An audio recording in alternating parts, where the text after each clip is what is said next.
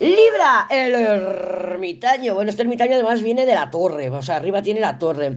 Eh, ¿Qué es una combinación torre-ermitaño? Es aislamiento, ¿vale? Es un aislamiento normalmente forzado. Por ejemplo, pudiera ser perfectamente una combinación de, eh, eh, de prisión, de entrar en un centro de rehabilitación, por ejemplo, de un aislamiento, ¿vale? Sí que puede ser perfectamente que digas, mira, mmm, se me ha borrado la agenda y llevo una semana que no tengo datos y no tengo teléfono y incomunicada. Mm, por supuesto, puede ser. El ermitaño es una energía de mm, me lo callo, me lo quedo, me lo guardo, pero también es una energía del inconsciente, igual que la luna.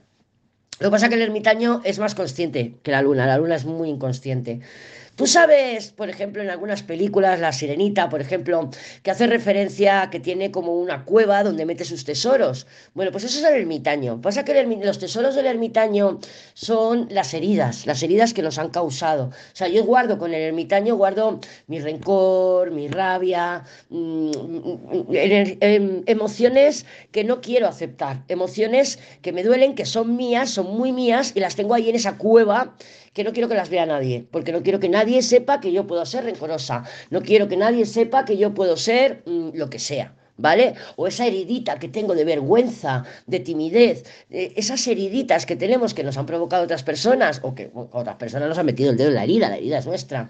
Pero ese ermitaño guarda todo eso en un rincón o en una cueva, en una cajita, donde tú quieras. Entonces, es una semana Libra para plantearnos muchas cosas, plantearnos y replantearnos si tenemos que tomar decisiones importantes, aunque no sean esta semana, es una semana de reflexión. Sí que es verdad que podemos vernos un poquito incomunicadas. A lo mejor, pues, oye, mira, me he resfriado, llevo tres días en el sofá, que tengo fiebre. También puede ser, porque con el ermitaño ya te he dicho que es una energía de incomunicación. También puede ser que estemos esperando por parte de otra persona o de una situación que avance, que se defina, que se muestre, que lo que sea y no tengamos respuesta estos próximos días.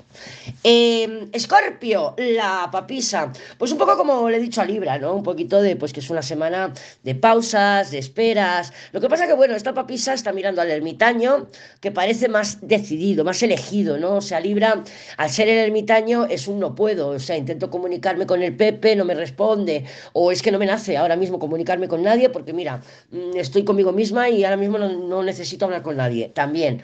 Pero mm, el ermitaño es más un no puedo. La papisa no. La papisa es lo elijo. Elijo el silencio como moneda de cambio. Pago con el silencio o con monosílabos, además con una justicia ahí y cerquita tiene la fuerza también. Pues entonces sí que te puedes ver, Escorpio en, una semana, esta semana, en la que te pauses muchísimo, o que te pause la vida, ¿eh? o que te pause la vida, está muy cerquita el ermitaño, que digas, o sea, mira, no puedo avanzar, tengo que aplicar paciencia, pero también, claro, yo veo ahí otra posible manifestación, y es que con la justicia y la fuerza ahí, seas tú eligiendo no hablar, he decidido aplicar el silencio o, o, o simplemente con monosílabos, porque no quiero es como un castigo, es como si estuvieras castigando a alguien. Ojo, sabemos que las cartas hablan en varias direcciones, pero a mí me parece que eres tú, Escorpio, la que está aplicando algún tipo de silencio a una situación, a una persona, una relación, a lo que sea, pero es tú la que lo está aplicando porque quieres conseguir algo y sí se ve que lo quieres conseguir a la fuerza. Sagitario, la fuerza. Bueno, la fuerza eh, viene de una energía de en donde he estado pausada, donde he estado esperando, he dejado que las cosas se manifiesten, me he aplicado paciencia, estoy intentando fluir, porque mm, esta, fuerza viene con todas esas energías. Sí que a lo mejor has tenido periodos un poquito más mm, asfixiantes, estos, de estos que hemos pasado de estas semanas atrás, pero ahora se te ve yendo hacia ese juicio que le ha salido a Capricornio, que es una gran oportunidad. Esta fuerza me dice a mí que te diga que esta semana hay, no es una recolección de frutos, pero sí que vas a darte cuenta de que, mm, de que todo el trabajo que has hecho merece un reconocimiento, merece una recompensa y la vas a lograr. Esta semana es como que tú misma o tú mismo te vas a dar la palmadita en la espalda y vas a decir, lo he logrado, he atravesado ese periodo, he atravesado esa situación y lo he conseguido.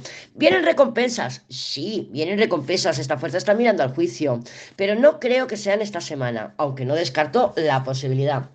Eh, Capricornio, Capricornio, el juicio. Capricornio, ese juicio nos habla de un renacimiento, de un antes y un después, de una posibilidad mm, bastante posible, una gran oportunidad en la que, bueno, puede estar implicado algún viaje, algún desplazamiento, puede estar implicado, a lo mejor es una situación que realmente te da miedo. Mm, o sea, el juicio, llega la oportunidad. ¿Qué oportunidad? De lo que tú estuvieras esperando, ¿vale? Lo que tú estuvieras esperando que implica un cambio. ¿Un cambio en qué? Un cambio de dinámica, un cambio de relación, un cambio de situación, un cambio contigo. ¿eh? Por ejemplo, mira, el tormento es Capricornio y el tormento está esperando a que le llamen de un centro para la rehabilitación. Esto sería este tipo de tirada. Pues esta semana le llega la llamada, juicio, que va a entrar en un centro, pero le da mucho miedo, eh, muerte, enamorados, es una crisis. Eh, madre mía, qué miedo, me gusta, pero me asusta, sé que tengo que hacerlo, pero me da, me, da miedo, ¿no? ¿no? es miedo per se, porque el miedo es más la luna, pero los enamorados sí que nos habla también de una, de mucho, de mucha volatilidad, de, de pensamientos erráticos, ¿no? Ahora sí quiero, ahora no quiero, ahora no sé qué hacer, y así andamos. Y que implica un viaje porque tendría que desplazar ¿vale? Entonces sería como algo así. ¿Qué estás esperando? Es algo, una llamada, una oportunidad, una situación, algo que te va a llevar a un cambio. Es un cambio que te va a expansionar, te va a hacer más grande. A ti no, a tu cuerpo tampoco, a tu vida. Ah, es una expansión, es muy jupiteriano, está, está el carro ahí. Pero mm, me gusta, pero me asusta. Así que sí que parece que esta semana vas a tener noticias. Acuario. El carro, el carro nos habla del pasado, sí que es verdad que el pasado eh, no tiene que ser para que venga a quedarse, puede ser para darle carpetazo, para darle final, para mm, terminar de lidiar, pero también son viajes y desplazamientos. Sí que pueden presentarse varias situaciones del pasado o varias personitas del pasado. Sabemos que el carro hace referencia al pasado, pero no siempre tiene que ser de una persona. Por ejemplo, tienes una relación actual con alguien y resurge un temita que lo viviste con el PP del pasado y dices, mira, me está resurgiendo ahora este temita, pues mira, porque yo, el otro me, me, me, me generaba mucha inseguridad la relación y yo tenía muchos celos y tal, y ahora me, estoy notando que me están surgiendo otra vez, ¿vale? Entonces, no tiene por qué ser una persona del pasado, puede ser un temita del pasado. También puede ser con este juicio aquí que te llegue una carta, oye, mira, mm, que hace tres años eh, dejaste pendiente aquí esta deuda y ahora te dices, ¿what? Ahora tengo que ponerme manos a la obra y la tengo que pagar, ¿vale? No te voy a decir como a Leo, no evadas la situación, no evadas la cuestión y enfréntate, porque ahora tú vas a ser Plutón. Piscis, la luna. La luna sabemos que es una energía neptuniana, que eres tú, Piscis, pero que sí que puede haber nebulosidad, miedo, inseguridad, falta de concreción, no tengo claro. La luna es el run run, es el come come, es la olla a presión, que se va a ir mm, calentando, calentando, calentando, calentando y al final sale el, vapor. Bueno, pues la luna es eso, la luna es, yo te diría, observa tus pensamientos, dónde estás poniendo tu atención, porque probablemente mm, las cosas no estén claras, no se terminan de definir esta semana, que digas, madre mía, no sé por dónde tirar, porque hay mucha confusión. Mira, además esta luna tiene arriba el loco y el loco viene de los enamorados. Entonces va a ser una semana en la que no vas a tener claro tus pasos. Lo que yo te recomendaría es que no te tires a la piscina para, porque no sostienes la incomodidad de la incertidumbre, la comodidad del miedo, la incomodidad de la inseguridad y te lances al vacío con cualquier decisión para, para salir de toda esta nebulosidad. Yo no te lo recomiendo, y más con la luna aquí, siendo tú la luna. Hay mucha confusión. La luna nos puede estar hablando también de información que todavía nos falta por ser revelada, ¿vale? Entonces, mm, estoy esperando que me llamen de un trabajo, pero me han llamado de otro trabajo y ahora no sé qué hacer. Bueno, falta información. La luna dilata en el tiempo las cosas. Entonces, falta información. Es posible que esta semana no tengas la información o que no tomes decisiones. Por ejemplo, pues voy a coger este trabajo porque del otro no me llaman y, y puedas perder el otro trabajo que era mucho mejor porque falta información que no ha sido revelada.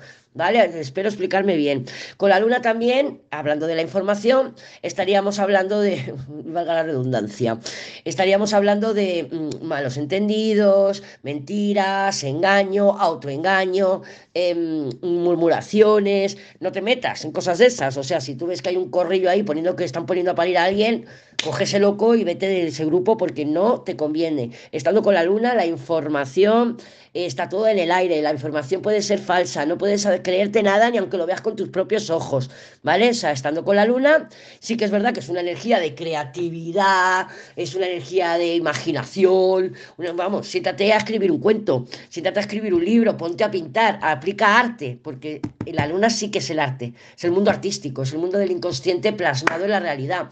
Lo que te he explicado en el audio del diario de hoy lunes.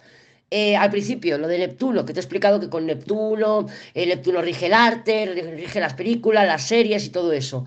Eh, eleva la vibración para eso. Tú eres Piscis, tienes la capacidad, eres artista, eres artista. Pero si es para mm, el Pepe ha publicado, míralo, me voy a comer la cabeza porque ahora he visto una uña del pie y yo no sé si esa es la Pepi. No, no te comas la cabeza porque te vas a desgastar.